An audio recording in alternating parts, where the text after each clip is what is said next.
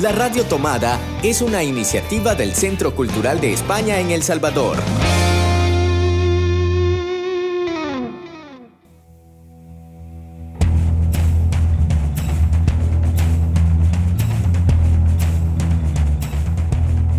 Ayer te vi en Babilonia. Un programa de libros y discos.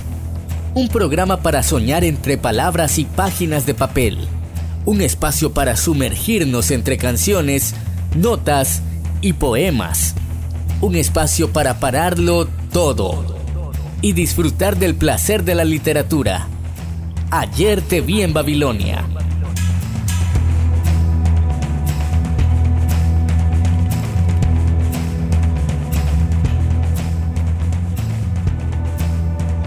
Noches. Estamos en agosto, en nuestra semana número 21 de esta cuarentena, en un programa dedicado a los afrodescendientes en El Salvador. En este tercer y último programa de agosto, cada 29 de agosto, previo al inicio de la conmemoración independentista de El Salvador, la comunidad afrodescendiente celebra el Día desde hace siete años. Aunque la afrodescendencia se ha negado desde hace más de 100 años, las personas que se sienten identificadas con este origen luchan por su reconocimiento. Ayer te vi en Babilonia es un programa de libros y discos del Centro Cultural de España y la, Radio Tomada. Y lo hacemos junto a Marvin Siliesar, Cristina Algarra, Eloísa Baello y este día como conductora estaré yo, Ligia Salguero.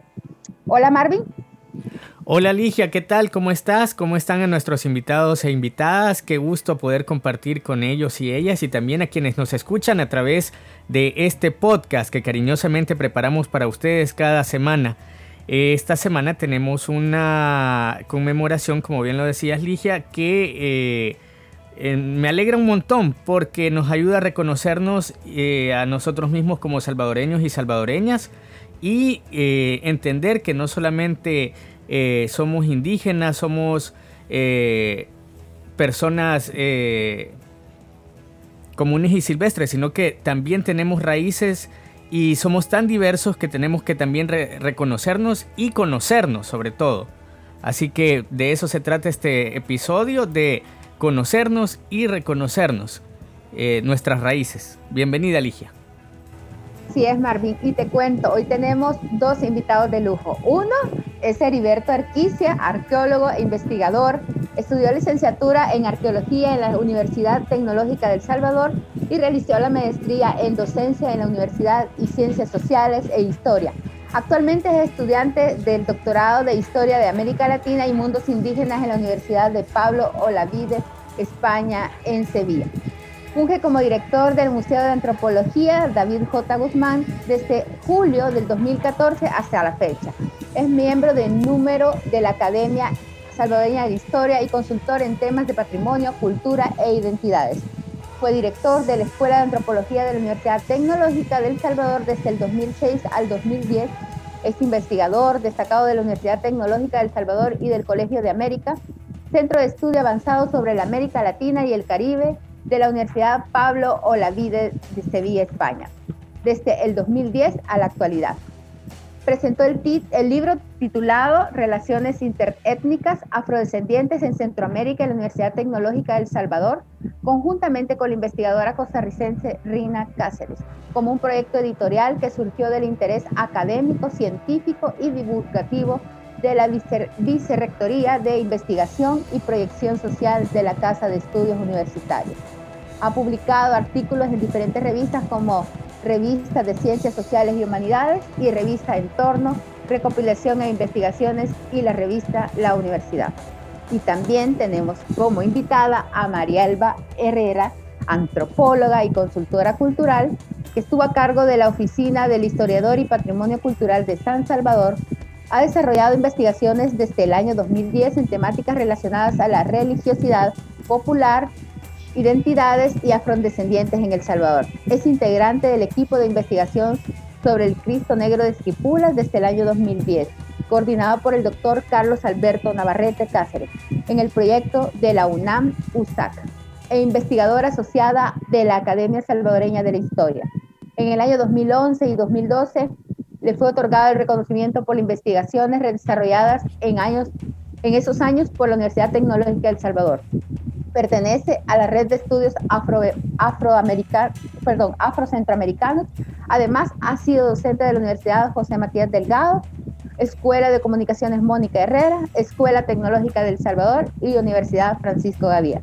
Actualmente es consultora y asesora sobre el tema de identidad afrodescendientes. ¿Qué te parecen nuestros invitados, Marvin? Me quedo corto de palabras para describirlos. La verdad que son invitados, un invitado y una invitada de lujo que este, ya quisiéramos tener siempre, sobre todo porque nos van a aportar un montón de conocimiento y también de experiencia, porque no es lo mismo eh, leer que investigar. Eh, así Así es, Marvin. y fíjate que ellos nos van a, recomendar muchos libros, pero también nos van a contar de nuevos proyectos. Y vamos a iniciar preguntándole a, Heriberto cuál ha sido su camino recorrido en el tema de afrodescendencias, incluyendo el libro Relaciones Internéticas Afrodescendientes en Centroamérica. Bueno, muy buenos días, buenas tardes y buenas noches a todos los radioescuchas y principalmente un saludo a ustedes, Marvin y Ligia. Eh, en primer lugar, gracias por la invitación. Eh, y, referente a tu pregunta, eh, me encantaba eso que decía Marvin, que no es lo mismo leer que investigar, ¿verdad? Yo creo que en el campo en el que está tanto la colega María Elbe, su servidor, obviamente siempre está lectura, pero somos investigadores, ¿verdad? Que eso creo que en cuanto lo que me preguntaba del libro de Relaciones Interétnicas Afrodescendientes en Centroamérica, una edición que hace la Universidad Tecnológica de El Salvador para 2017.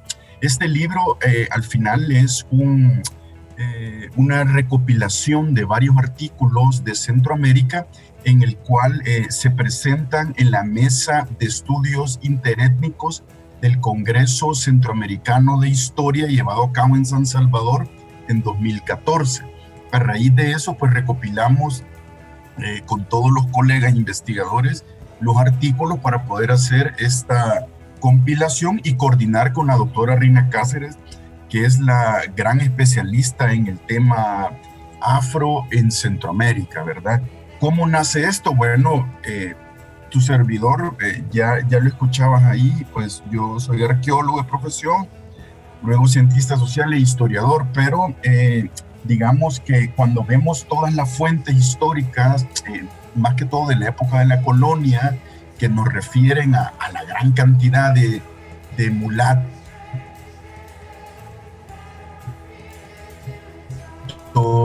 de en, en, los documentos es, o sea, uno no puede dejar de pasar eso, ¿verdad?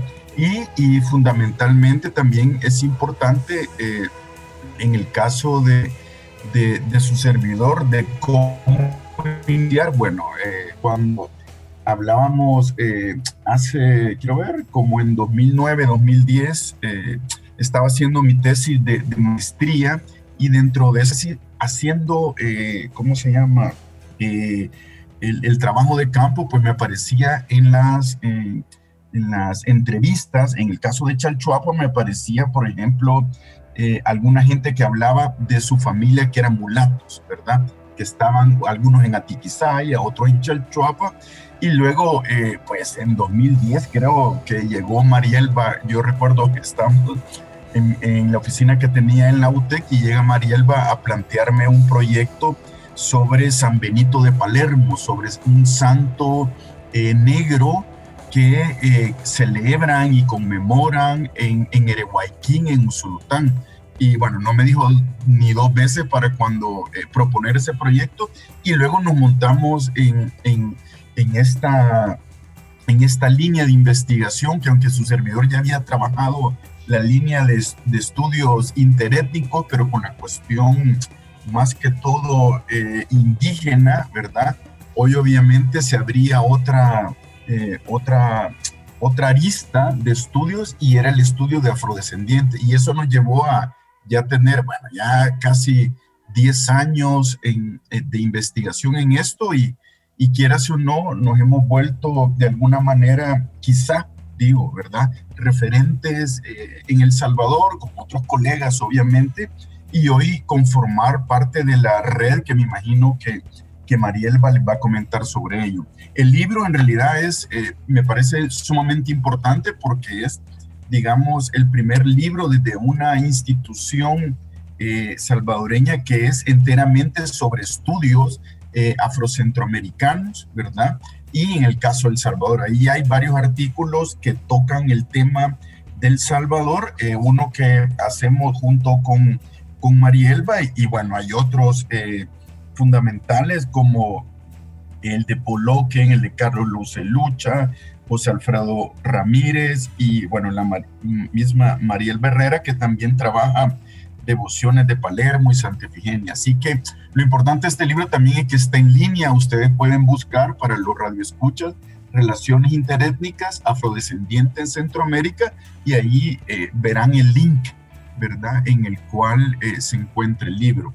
Y obviamente a partir de, como te decía, de, la investigación de San Benito de Palermo, pues eh, participamos en congresos, en charlas y este tipo de, cosas que son, eh, digamos, actividades académicas y ahí vas eh, conformando redes, vas ampliando tu conocimiento y vas publicando, ¿verdad? Que es lo importante. Lo mismo para el 2011, que era el el mes, perdón, el año de los afrodescendientes se llevó a cabo, se empezó a, llevar a cabo el inicio de un documental, de un documental que lo pueden encontrar en, en línea, que se llama Pieza de Indias, que, lo, que su director es Marvin Aguilar y que por supuesto parte de la curaduría, pues ahí estuvo eh, Mariel Herrera y su servidor y otros colegas también que, que trabajan el, digamos, el tema.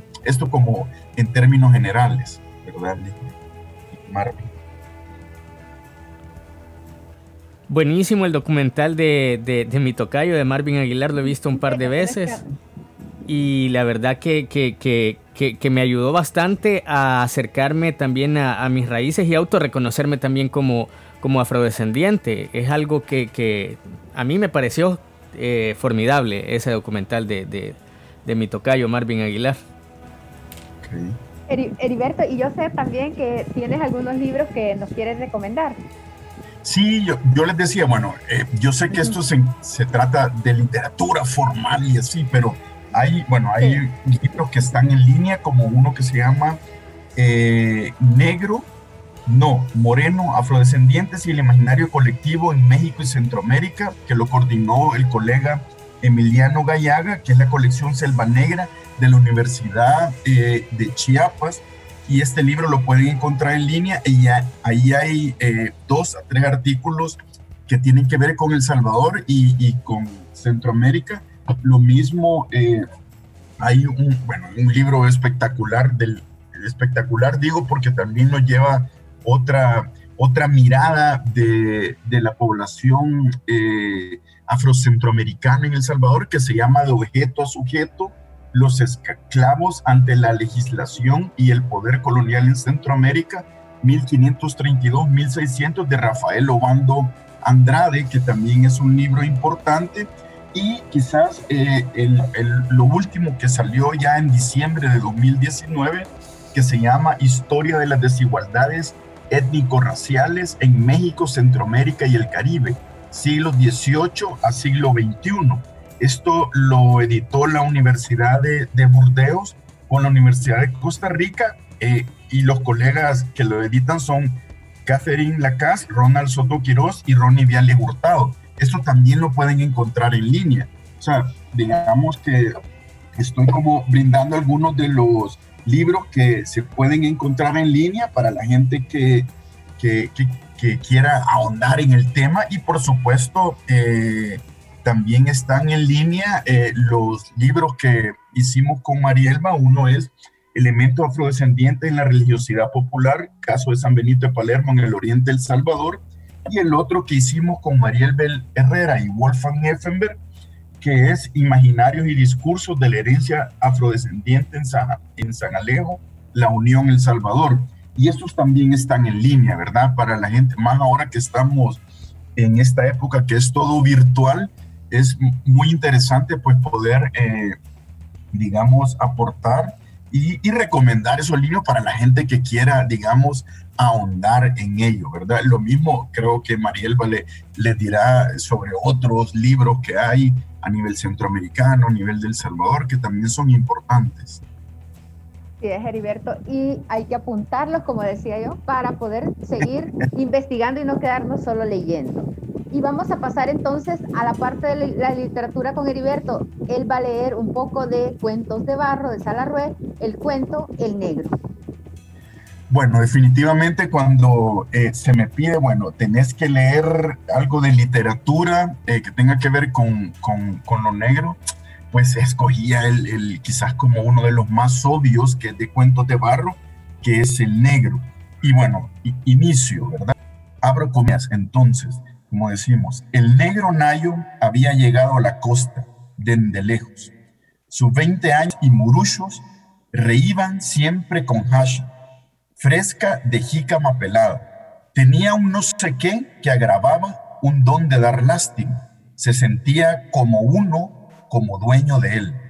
A ratos su piel tenía tornasombras azules de un azulón empavonado, de revólver blanco y sorprendido el ojo, desteñidas las palmas de las manos como en los monos, cachero el hombro izquierdo en gesto bonachón, el sombrero de palma dorada le servía para humillarse en saludos, más que para el sol que no le jincaba el diente.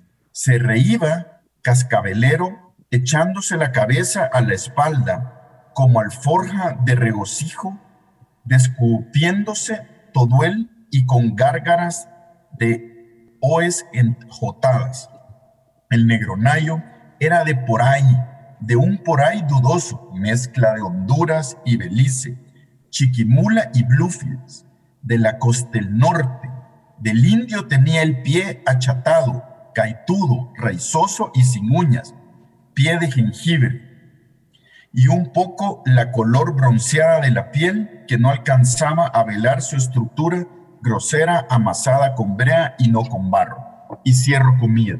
Este, este cuento, obviamente, de Salarro es interesante y se le ha hecho, eh, digamos, varios análisis desde, desde lingüistas, ¿verdad? Yo creo que un análisis que podemos ver es el que hace Marta Sánchez Salva y que lo pueden encontrar en un periódico digital que se llama El realismo en el negro de Salarroy. Incluso también está eh, publicado en una revista su artículo. Eh, lo importante, obviamente aquí estamos viendo, eh, digamos, si puedo entrar un poco en el análisis, estamos viendo la mirada, digamos, desde Salarroy, una mirada desde esa época, desde ese entorno, un poco, bueno, una descripción que, que hoy nos puede parecer muy racista, ¿verdad? Y eso es el análisis que hacen los, los lingüistas y, los análisis de discurso. En, en, para su servidor, lo más importante en este caso, porque no me voy a detener en que en todos estos, eh, digamos, adjetivos que, que pueden parecernos racistas, como negro azulado y esto y lo otro, y esto, sino más bien es lo que nosotros vemos, eh, y no me dejará mentir Marielba, que vemos en, la investigación, que el negro, el afrodescendiente, el, eh, el, que tiene que ver con esa raíz mulata eh, o, descendiente de África, siempre en El Salvador lo vemos hacia el otro, ¿verdad? Nunca nos referimos, aquí bien Salarroe podría haber dicho, bueno, eh, puede, el negro que él está definiendo no es un negro, no es un afrosalvadoreño, sino que más bien es el negro de la costa atlántica. Entonces, en el imaginario centroamericano del, digamos, del Pacífico, del área del Pacífico, siempre eh, se entiende que el afrodescendiente es el que está en la costa atlántica y no aquellos afrodescendientes que vienen de, del periodo colonial, digamos, y que están eh, apostados en todas nuestras ciudades, en todos nuestros espacios del Pacífico centroamericano. Además de ello, eh, que son esos, como le llaman en Guatemala, esos eh, eh, mulatos pardos o, o, que son en nuestros países mulatos y esto y lo otro. Entonces lo interesante es que la negritud, digamos, si lo podemos utilizar esta palabra, se le, eh, se le aplica al otro y nunca a nosotros, ¿verdad? Entonces yo creo que también eso es importante en este cuento. Obviamente hay otra forma, hay otra literatura que es muy importante. Ya el colega Wolfgang Effenberg eh, ha hecho su, su, tesis sobre el análisis eh, de, la, de, la, de la obra de Cafetos en Flor y él, bueno, ha, ido desdeñando ahí la participación de este grupo eh, de afrodescendientes de Tequisaya en, el, en 1932 y eso y lo otro. Y bueno, hay otras obras, por supuesto, que, que son importantes, pero eh, no todas reflejan al, al, al, afrodescendiente como nuestro, sino como algo de afuera, ¿verdad? Eh, también es importante la, la obra de teatro eh, Júpiter de, de, Francisco Gavidia, que, que habla también de, de, del entorno de los mulatos del barrio de La Vega y cómo eh, son copartícipes de los movimientos eh, de alguna manera emancipatorios que, que, comienzan en 1811. Así que eh, yo dejaría hasta acá y, y, y espero que, que, bueno, de lo que le hemos hablado, pues les interese mucho. Así es, todo ha sido muy interesante. Y vamos a hacer una pausa musical que también Heriberto ha escogido una canción que nos va a contar por qué la escogió. Heriberto, ¿cuál es la canción?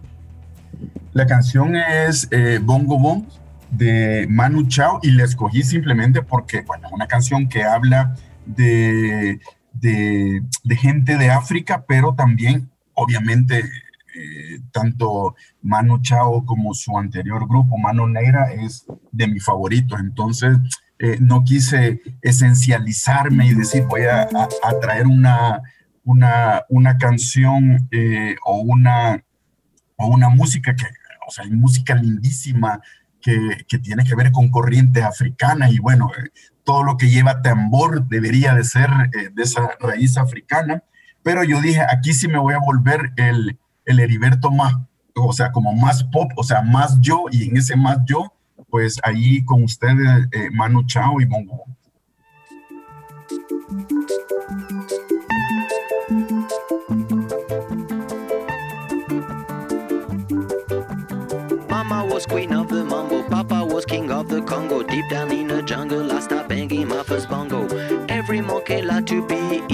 In instead of me, cause I'm the king of bongo, baby. I'm the king of bongo bong. I went to the big town where there is a lot of sound. From the jungle to the city, looking for a bigger crown. So I play my boogie for the people of big city, but they don't go crazy when I'm banging on my boogie. I'm the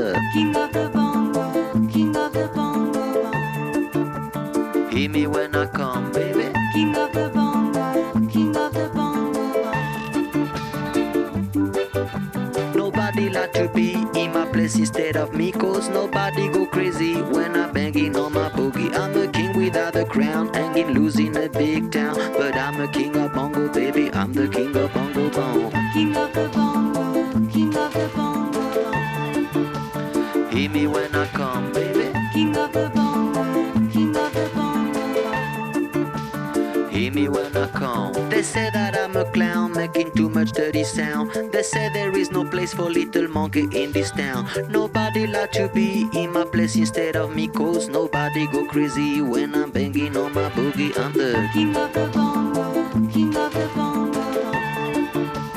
Hear me when I come, baby. King of the bongo, king of the bongo. me when I come.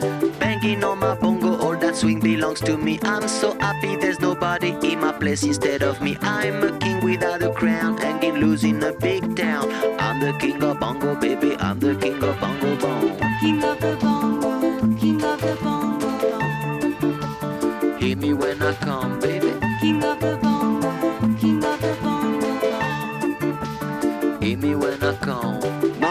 queen of the mambo, Papa was king of the Congo. Deep down in the jungle, last I banging my first bongo. Every monkey like to be in my place instead of me, cause I'm the king of bongo, baby. I'm the king of bongo bong. Hit me when I come.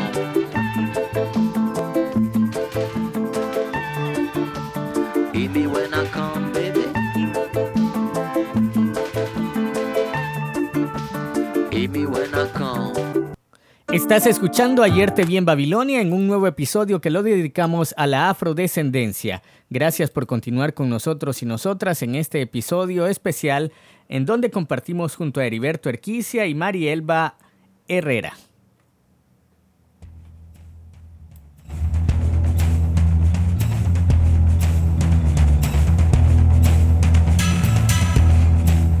Continuamos con Ayer te vi en Babilonia nuestra segunda invitada, quien también tiene un recorrido importante dentro de la investigación de la afrodescendencia. ¿Nos puede contar un poco, Marielba?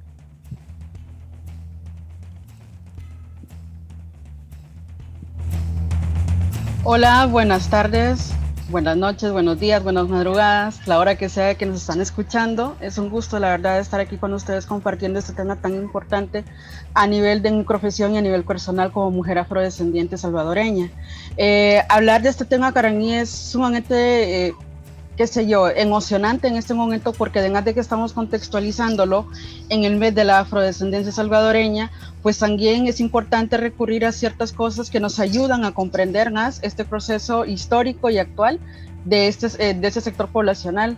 Como decía, soy afrosalvadoreña y quizás estas investigaciones iniciaron allá como por el que, más o menos 2007, con el que se va a abordar el tema del Cristo Negro de Esquipulas, del que soy parte del grupo de investigación esto me llevó a replantearme un montón de, preguntas de por qué lo de las imágenes negras, por ejemplo, aunque en el caso del señor de Esquipulas, pues estaban más enfocado a población indígena. Sin embargo, esto también me lleva a trabajar el tema de religiosidad popular y llego a conocer a San Benito de Palermo a través de otro colega que está trabajando para todo el territorio nacional.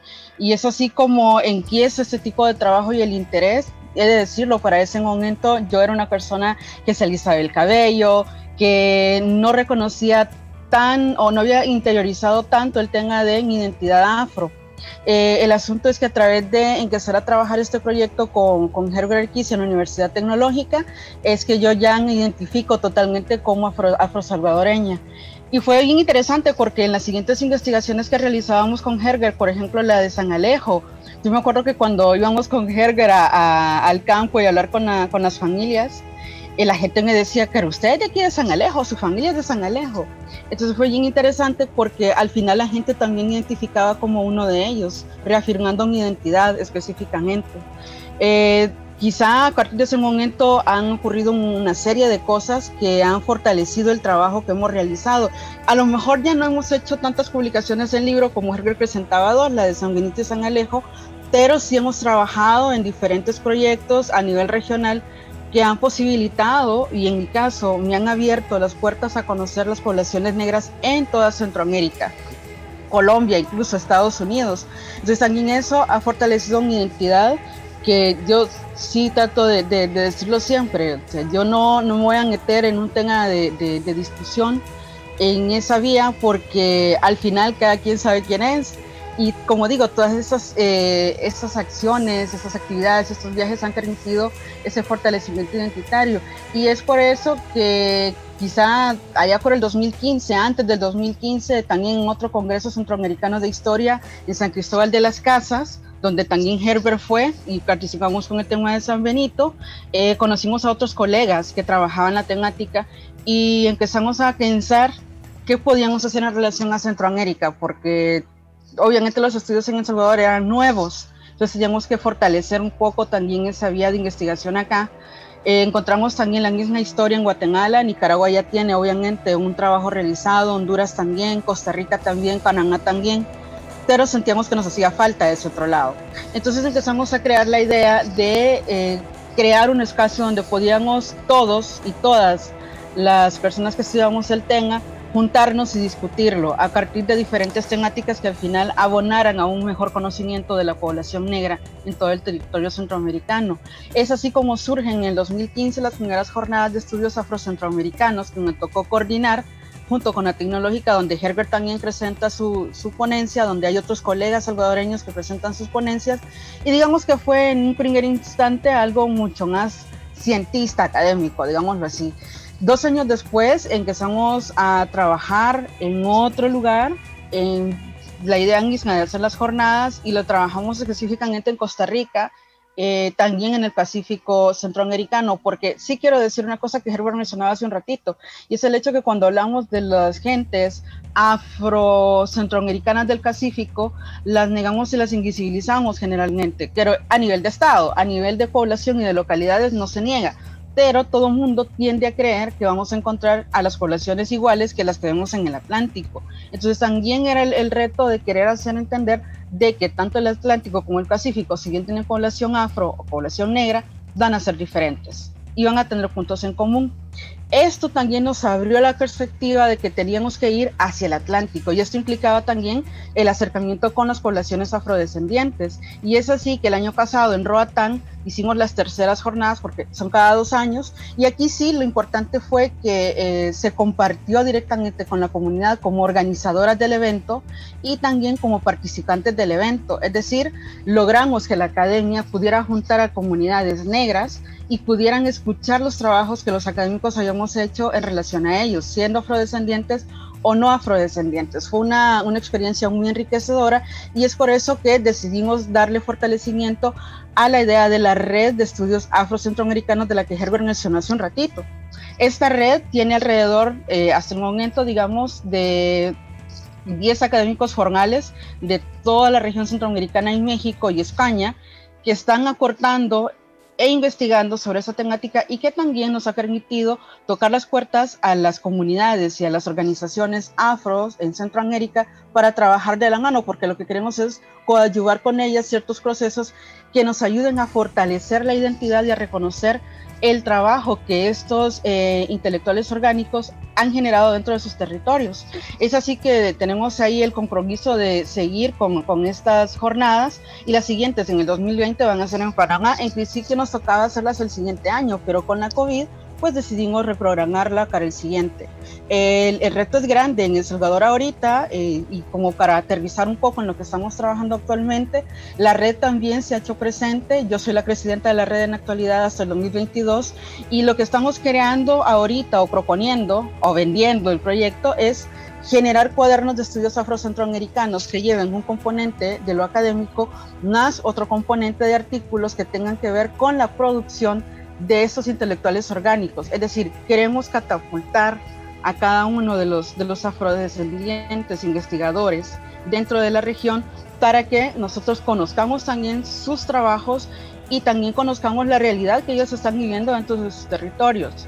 Y aterrizándolo de nuevo en El Salvador, creo que será interesante también generar un proceso en el que estas comunidades en nuestro país, en los afro-salvadoreños, también puedan generar estas producciones y podamos eh, sumarle a toda esta gran experiencia que estamos desarrollando.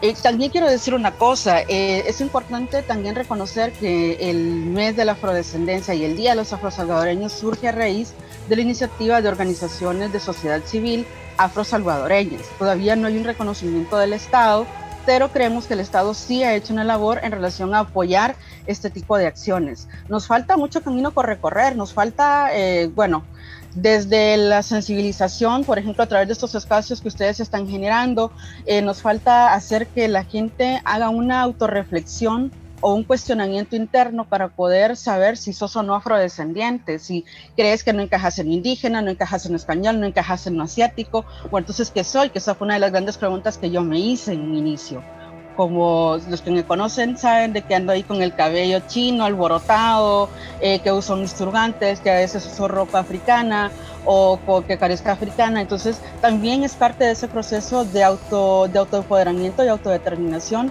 Yo me acuerdo que cuando trabajaba en el Ministerio de Educación, la gente ahí solo veía el tema indígena y una manera sutil, digamos, de empezar a meter el tema y a posicionarme como persona dentro de este espacio institucional era llegar con todos mis turbantes. Todos los días yo iba con mis turbantes y la gente poco a poco empezó a preguntar que por qué los usaba. Bueno, algunos me dijeron que si tenían cáncer incluso, o sea, nada que ver y la gente lo asocia a otras cosas, pero poco a poco la gente fue entendiendo el tema y fui sensibilizando de una manera silenciosa la temática y la presencia afro en El Salvador que también quiero apuntar que ser afrodescendiente en El Salvador y en otras partes, sobre todo No es una cuestión del tono de la minalina, si tenés más o si tenés menos. Al final es una cuestión de herencia cultural, de herencia, de herencia identitaria, de reconocer en tus genes aquel ancestro o aquella ancestra negra que vinieron en aquellos barcos negreros entre los siglos XVI y XVII y que estuvieron asentados acá y que hicieron una labor fundamental para construir lo que ahora conocemos como El Salvador. Entonces, a lo mejor también esto sería interesante empezarlo a, reproducir, porque de esta manera también empezamos a erradicar eh, en dosis pequeñitas también el tema del racismo, que para mí ahorita quizás ese es el gran reto también de trabajar el racismo en El Salvador. Miren, ha habido cantidad de veces que hemos recibido insultos. Yo me acuerdo un colega, Jorge Colorado, me hizo una entrevista sobre el por qué yo era afrodescendiente.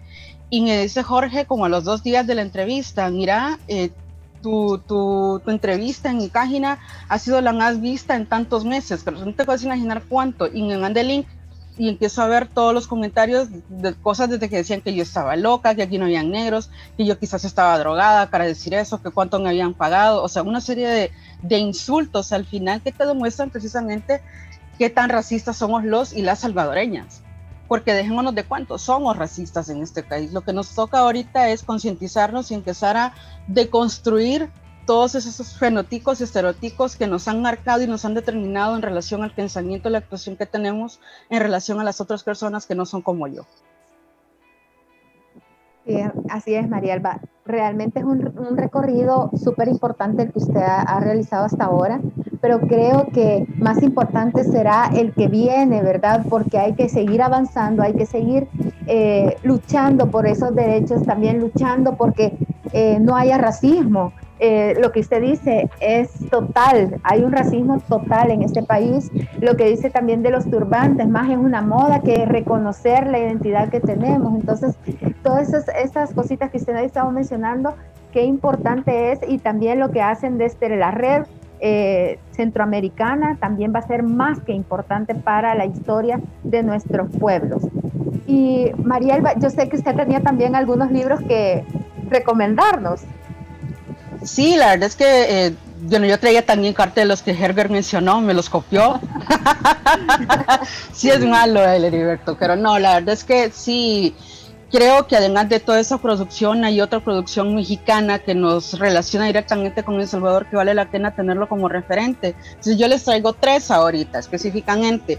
El primero es el Afroamérica 3, la tercera raíz de la presencia africana en México de la doctora Luz María Martínez Montiel que digamos que es la que tiene el proyecto Afroamérica, la tercera raíz en México, con quien la red, retomando lo de la red, está muy relacionada y han sido ellos también, digamos, como los que han apadrinado el proceso de la red hasta el día de hoy y lo van a seguir apadrinando según el compromiso que han adquirido con nosotros. Este libro específicamente habla de una serie de temáticas que nos pueden... Eh, que nos sirven de espejo, digamos, de alguna manera, en relación a las diferentes cosas que ocurrían en aquella día de San Salvador colonial, en aquella vía de la Santísima Trinidad, en aquel San Miguel de la Frontera colonial, que habla un poco de cómo vivían y convivían en diferentes espacios indígenas, afrodescendientes, españoles, ladinos, pero se enfoca sobre todo en la población negra.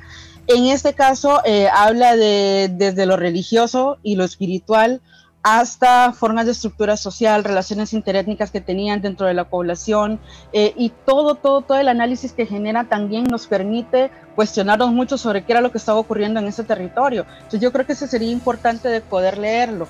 Este no sé si está en línea, sinceramente, tendría que identificar si está o no, les quedo la tarea de buscarlo.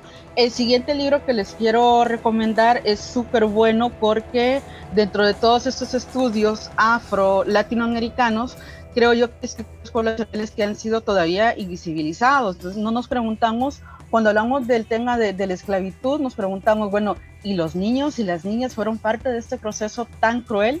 Sí, lo fueron. Entonces, yo les recomiendo este de Cristina Masferrer León, mexicana, que se llama Muleque, Negritas y Mulatillos, Niñez, Familia y Redes Sociales de los Esclavos de Origen Africano en la Ciudad de México en el siglo XVII. Los muleques son los niños específicamente. Entonces aquí habla de cómo a los 12 años o un poquitito antes te convertías en mayor de edad y entonces ya te permitía que fueras una persona productiva e integrarte a las actividades económicas propias o particulares de los negros y las negras de aquel momento, de los esclavizados y de los libertos. En este caso son niños esclavizados. Y justamente nosotros en El Salvador también en algún momento lo hemos discutido con Herbert, dónde estaban estos niños, qué tipo de actividades realizaban.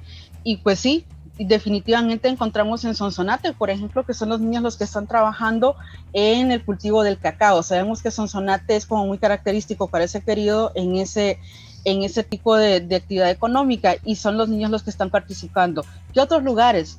También tienen que ver con esta producción. Preguntémonos si en el caso de, de, la producción del azúcar, los ingenios de azúcar, no creo que en las minas los niños hayan estado involucrados, pero sí a lo mejor de pronto incluso en la ganadería, que es otro tan importante que habría que, que rescatar de todos estos estudios. Como digo, El Salvador es nuevo todavía a 10 años de estar en este proceso. Y finalmente les voy a, recomendar el libro de la doctora María Elisa Velázquez, amiga personal, que se llama Mujeres de origen africano en la capital novohispana del siglo XVII y el siglo XVIII.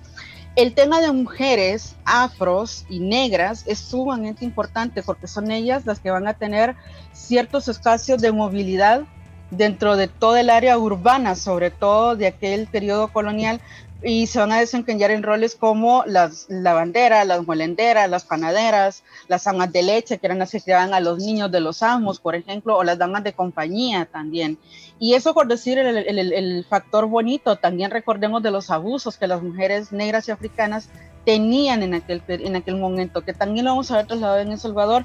Y bueno, la discusión puede ser muy amplia. La verdad es que ahorita solo es como una pincelada para que ustedes más o menos comprendan de qué se trata el libro.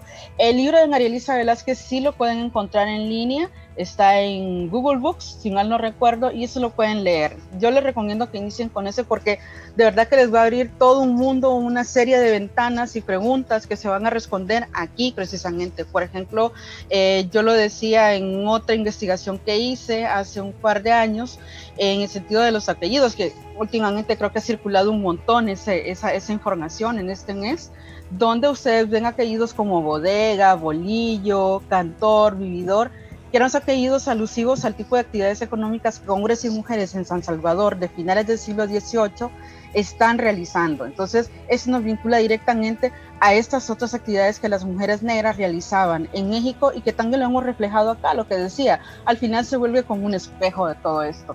Y bueno, sin más, también los libros que Herger mencionó de las investigaciones que hemos realizado, la de San Benito de Palermo y la de San Alejo en Ereguayquín. Quizás esos son los que yo podría mencionar hasta ahorita. Gracias por tanta recomendación interesante que nos ha hecho para apuntar, para buscar.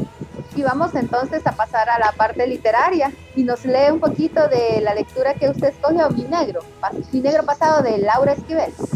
Sí, bueno, les voy a comentar antes de leerles. Voy a hacer dos, dos lecturas en una, voy a hacer un corte, me voy a saltar de unas cuantas páginas bueno, a mí me interesó mucho el libro por lo mismo, quizás como una historia personal, esa búsqueda interna de saber qué soy y a qué grupo pertenezco y dónde me siento bien. Entonces, en Mi Negro Pasado de Laura Esquivel, eh, nosotros vamos a recordar, previo a este libro, aquella gran historia que a lo mejor a muchas y a muchos se enamoró, que se llamaba Como Agua para Chocolate. En, esa, en ese libro, ¿se acuerdan ustedes que Gertrudis, la hermana de Tita, sale huyendo con un general de la Revolución Mexicana. Esta mujer, si ustedes se acuerdan en la película y en el libro, dice de que es la hija de un mulato y por eso está oculto en toda la familia y era con quien tenía ciertas rencillas la madre de, de Gertrudis. Entonces, este libro precisamente habla de los descendientes de Gertrudis y esa búsqueda interna que existe de poder encontrar ese origen étnico Ahora bien, lo interesante del libro es que nos plantea una serie de problemáticas actuales, lo que yo decía, lo del racismo, que es fundamental a la hora de, hacer este análisis y esta lectura, porque la historia está, está basada en un personaje que es María, que es una mujer ladina, que tiene un, bueno, se casa con un hombre blanco y tiene un hijo que sale negro. Entonces fue como, ¿y este niño negro de dónde sale? O sea, ¿de dónde aparece? Que es lo que también ocurre en muchos lugares de, América Latina. Entonces, en este viaje, ella empieza a, a indagar y un día se va donde su abuela cuando se separa del marido por este tema de que le fue infiel porque el niño no se parece a ninguno de los dos llega donde la abuela y acarece la, la, sirvienta que se llama Chencha, que se acuerdan también ustedes que en Como Caro Chocolatera, Chencha, la acompañante de Tita, de la tía de, de, bueno, de la hermana de Gertrudis, mejor dicho. Entonces lo interesante es que llega un día en Navidad y acarece esta discusión que les voy a contar ahorita. Está hablando Chencha con ellas y les empieza a decir de que se ha encontrado un montón de gente y que empiezan a hablar del clima, eh, del pleito mañanero con el que se vieron involucrados los perros del rancho, etcétera. Pero aquí abro con ellas y dice, en toda esta discusión, Chencha, todos quieren venir a ver tu bisnieto, pero ya les pedí que lo dejaran descansar. Lo que pasa es que la bola de chismosos quiere ver si es cierto lo que les dije de que el niño es el vivo retrato de su abuelo y bueno, también del bisabuelo. De uno sacó el color de los ojos y del otro el color de la piel. A María, que es la madre del niño de Horacio, en ese momento se le atragantó el bocado, volteó a ver a su abuela, quien le asintió con la cabeza. Su tren estaba a punto de descarrilarse. Estaba por, enterarse de que su propia familia, y no en la de Carlos, que es el marido, en donde, es donde había un afrodescendiente. Y no porque lo considerara algo malo o reprochable, nunca había sido racista, y mucho menos ahora que tenía un hijo negro al que amaba con todo el alma y el cual le parecía el más bello del mundo lo que sucedía es que esa información la colocaba en la posición débil frente a Carlos. Ante los ojos de su pareja, de alguna manera ella era la culpable, ya no de una infidelidad de por sí, sino de ser la cortadora de una herencia genética. Ahí termina la primera carta de la lectura, la verdad es que son breves. Y luego continúo páginas adelante también en otra discusión cuando ella ya se ha enterado, ya ha asumido a la familia negra dentro de sus genes. Entonces viene y abro comillas, dice, en ese instante, María creyó escuchar la voz de su abuelo Felipe dentro de su cabeza y sin poderlo evitar, vino a su mente una poderosa imagen de un grupo de, esclavos capturados en África que viajaban dentro de un bote sin posibilidad de ver el firmamento, perdiendo la luna, perdiendo el sol, perdiendo la madre, perdiendo la tierra, perdiendo la voz que inevitablemente se acababa dentro de sus gargantas como resultado de la desgarradora separación.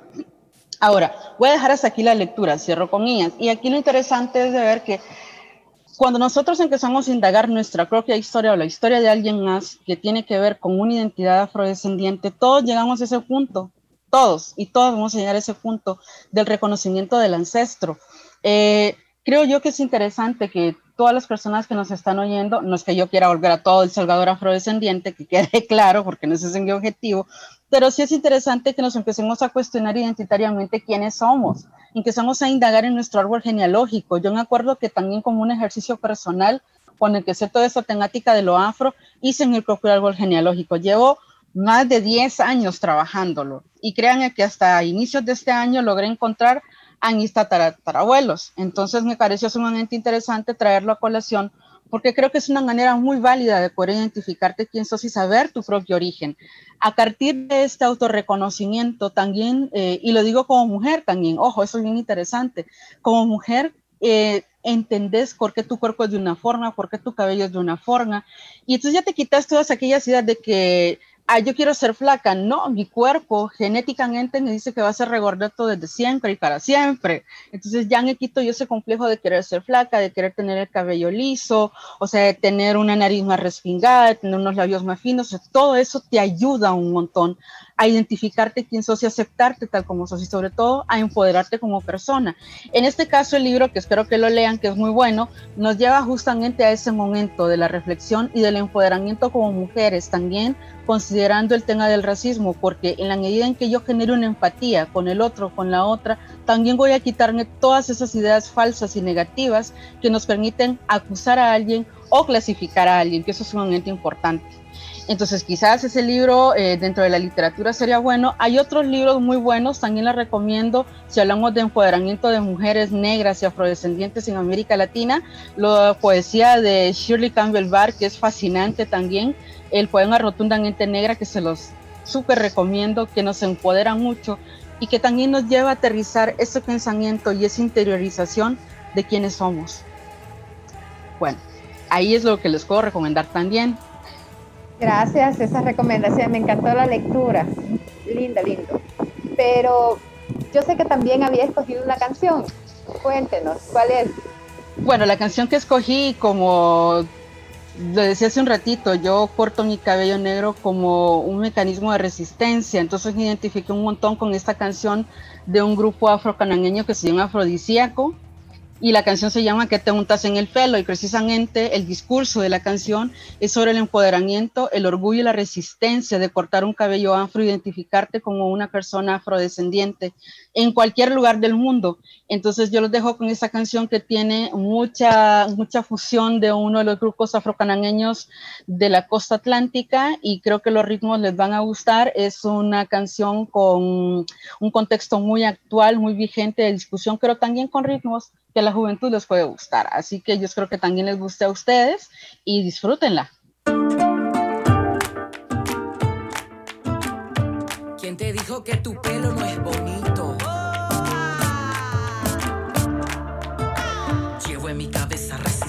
Fuerza rebeldía. Llevo sudor, semillas y la ruta de mi huida. Mi libertad la marca mis trenzas queridas. Sobreviviendo en esta selva atrevida. Mi cabello lleva una esencia olorosa. Huele a melena de leona victoriosa. Voy dejando atrás lo que antes era. ah. Ahora muevo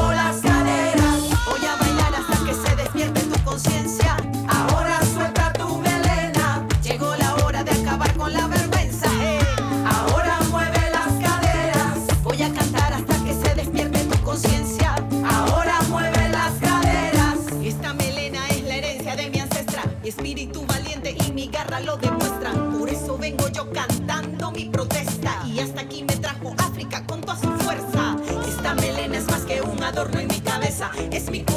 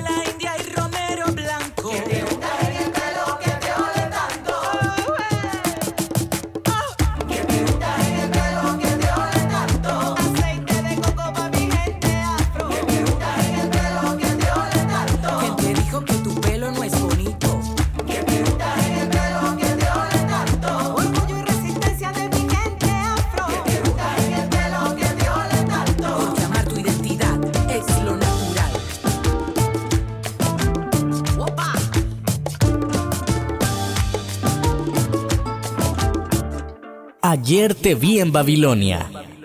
La identidad cultural de origen africano y su diáspora en las Américas y los espacios caribes es un largo proceso que aún no cesa de enriquecer con la dinámica globalizadora, pero manteniendo su anclaje ancestral como brújula para no perderse en la globalización cultural, hegemónica y perversa.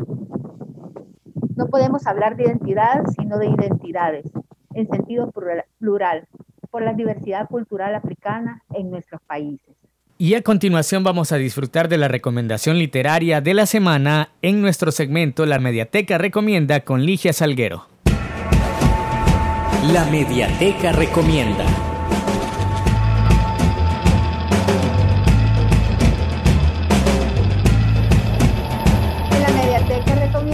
Esta semana, pues tenemos que recomendar un libro que tenga que ver con afrodescendencia.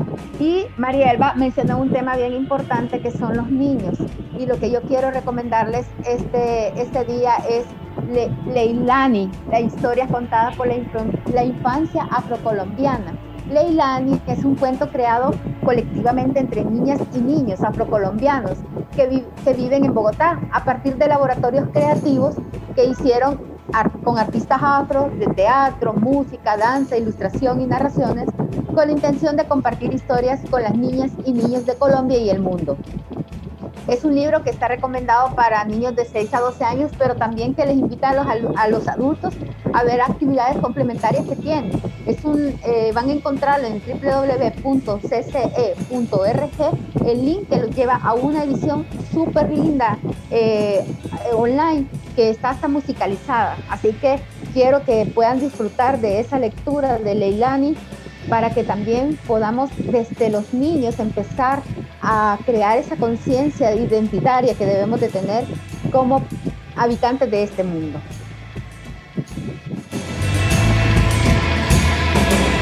Ayer te vi en Babilonia. Vamos a ver, Marvin. Yo sé que tú no te quieres quedar sin leer. Tú tienes una lectura que has escogido. Fíjate. Me gritaron negra. Fíjate que no es que la voy a leer porque realmente a mí me, me toca un montón y me emociona en sobremanera ah. eh, esta, esta lectura.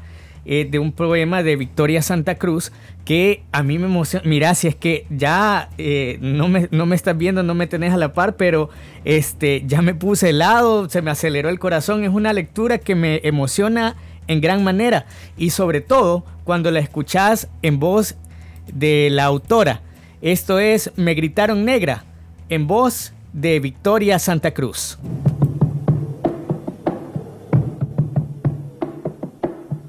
Tenía siete años apenas, apenas siete años. ¿Qué siete años? No llegaba a cinco siquiera.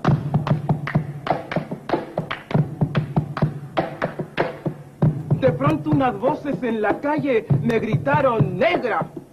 ¡Negra! ¡Negra! ¡Negra! ¡Negra! ¡Negra! ¡Negra! ¡Negra! ¿Soy acaso negra? Me dije. ¡Sí! ¿Qué cosa es ser negra? ¡Negra!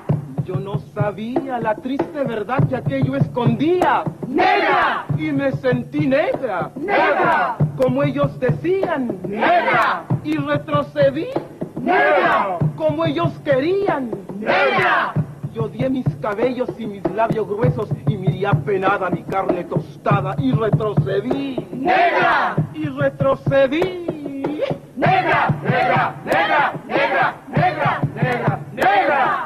¡Negra! ¡Negra! ¡Negra! ¡Negra! ¡Negra! ¡Negra! ¡Negra! ¡Negra! Y pasaba el tiempo y siempre amargada.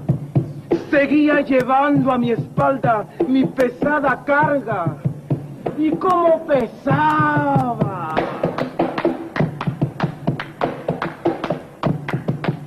Me alacía el cabello, me volvé la cara y entre mis entrañas siempre resonaba la misma palabra. ¡Negra! ¡Negra! ¡Negra! ¡Negra! ¡Negra! ¡Negra! ¡Negra! Hasta que un día que retrocedía, retrocedía y que iba a caer, negra, negra, negra, negra, negra, negra, negra, negra, negra, negra, negra, negra,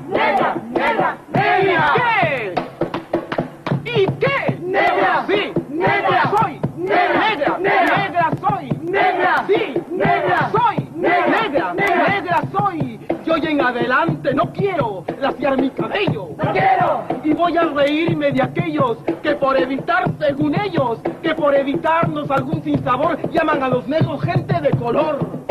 ¿Y de qué color? ¡Negro! ¿Y qué lindo suena? ¡Negro! ¿Y qué ritmo tiene? Negro, negro, negro, negro, negro, negro, negro, negro, negro, negro, negro, negro, negro, negro, negro. Al fin, al fin comprendí. Al fin, ya no retrocedo. Al fin, avanzo segura. ¡Al fin! Avanzo y espero. ¡Al fin! Y bendigo al cielo porque quito Dios que negro azabache fuese mi color y ya comprendí. ¡Al fin! Ya tengo la llave. Negro, negro, negro, negro, negro, negro, negro, negro.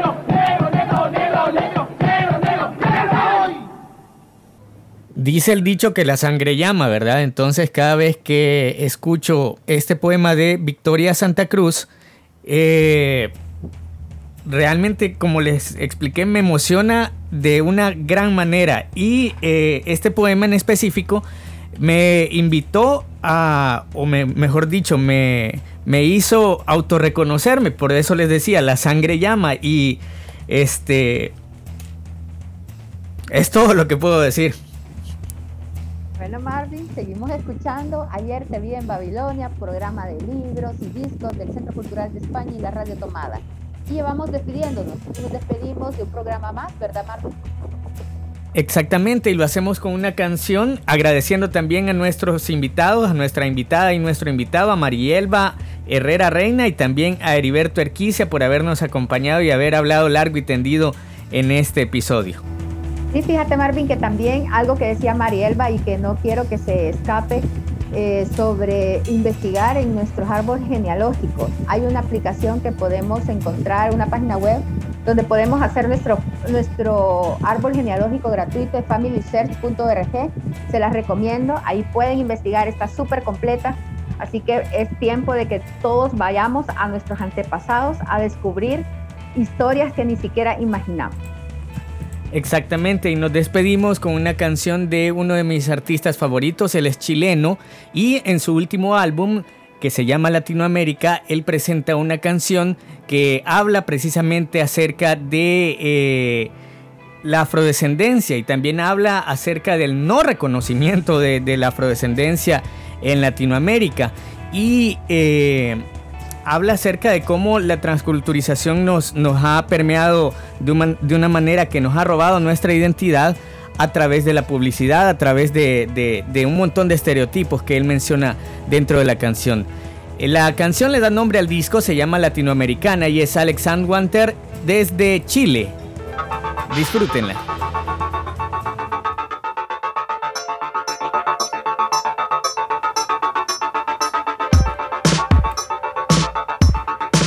Esto fue Ayer Te Vi en Babilonia, nos escuchamos en la próxima.